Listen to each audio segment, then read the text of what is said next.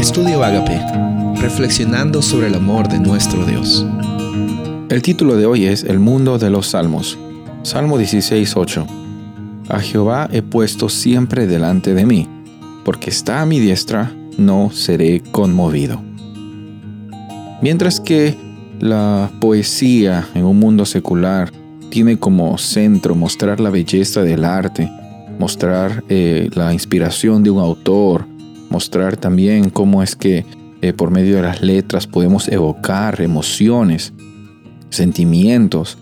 Eh, encontramos que el libro de los Salmos también está escrito en prosa, está escrito en, en una forma eh, muy bella también, intencional, usando artes, usando palabras con significados profundos, pero no tiene como propósito eh, ser un fin en sí mismo o entretener o mostrar simplemente cuán inteligente era David en poner esos versos o cuán elocuentes eran los autores del libro de los Salmos. No, el propósito del libro de los Salmos es mostrar una realidad que está centrada en un Dios que provee, en un Dios que es fiel, en un Dios que es digno de ser adorado, en un Dios que está dispuesto a interactuar con la humanidad.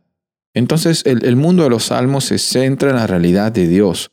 Si bien es cierto, David eh, empieza eh, los salmos muchas veces de una forma en la cual cómo es que él se siente, él no está mostrando sus sentimientos solo para que la gente conozca qué es lo que está pasando en su vida, no, lo que está haciendo David es está siendo honesto con su Padre Celestial y obviamente dirige eh, estas experiencias de adoración, de, acción de gracias, de, súplica, las dirigen a Dios.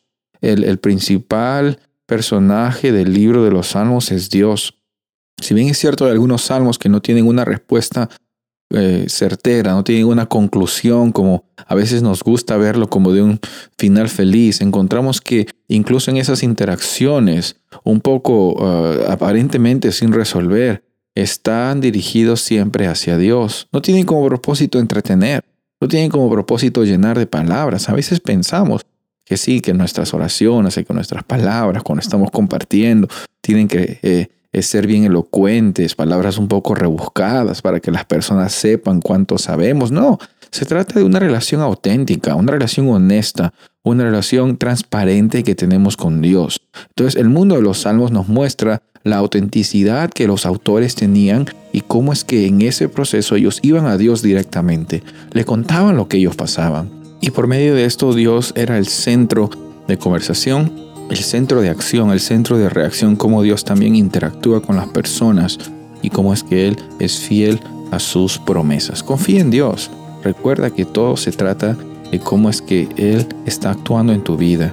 Él es fiel, Él es misericordioso, él está contigo y está para ti. Soy el pastor Rubén Casabona y deseo que tengas un día bendecido.